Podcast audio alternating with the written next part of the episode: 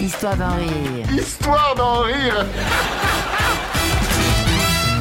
Histoire d'en rire, la Marie Toutoule. Moi j'ai un petit village du Nord, là, là-haut, là-haut, là. Tu sais, à la frontière belge.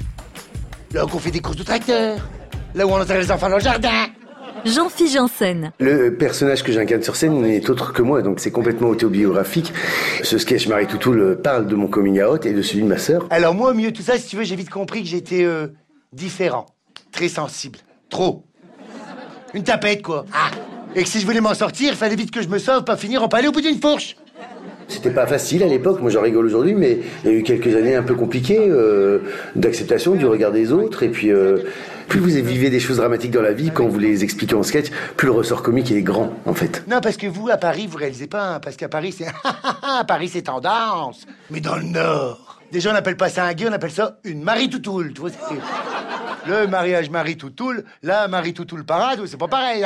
Marie Toutoul, à la base, c'est une commère, comme une concierge qui raconte les histoires et qui parle sur les uns sur les autres. Mais par déformation, ma mère appelle Marie Toutoul, c'est c'est un homosexuel, c'est une Marie Toutoul. Alors, ils ont eu de la chance, mes parents, figure-toi, parce qu'ils ont eu quatre beaux enfants, hein. Et sur les quatre, ils en ont eu deux, deux homosexuels.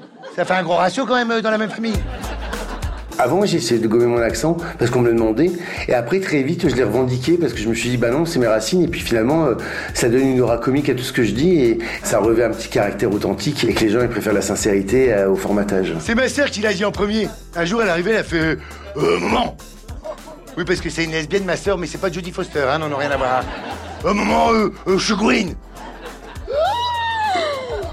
Dis rien à ton père, il va pas supporter. Euh, je fais le tampon. J'ai la chance et l'honneur d'avoir une sœur euh, euh, homosexuelle aussi. Donc euh, le fait qu'on soit deux, ça nous a rendus solidaires et ça nous a permis de, de nous, nous fortifier pour affronter euh, le regard des autres.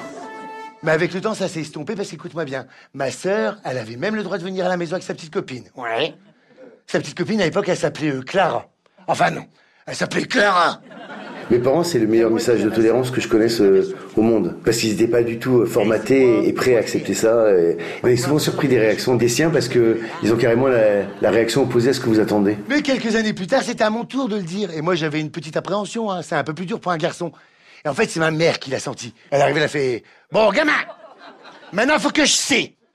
Oui, parce que dans le Nord, on ne fait pas les subjonctifs. Hein. Est-ce que t'es euh, comme ça?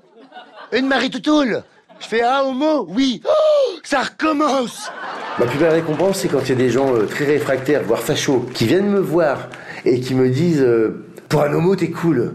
Eh ben, cette phrase, il y a beaucoup de gens qui la considèrent homophobe, mais pour moi, c'est j'ai réussi à changer l'image qu'il avait d'homosexuel. Voilà. Et ça, c'est un petit point pour moi, ouais. Histoire d'en rire, à podcaster sur FranceBleu.fr.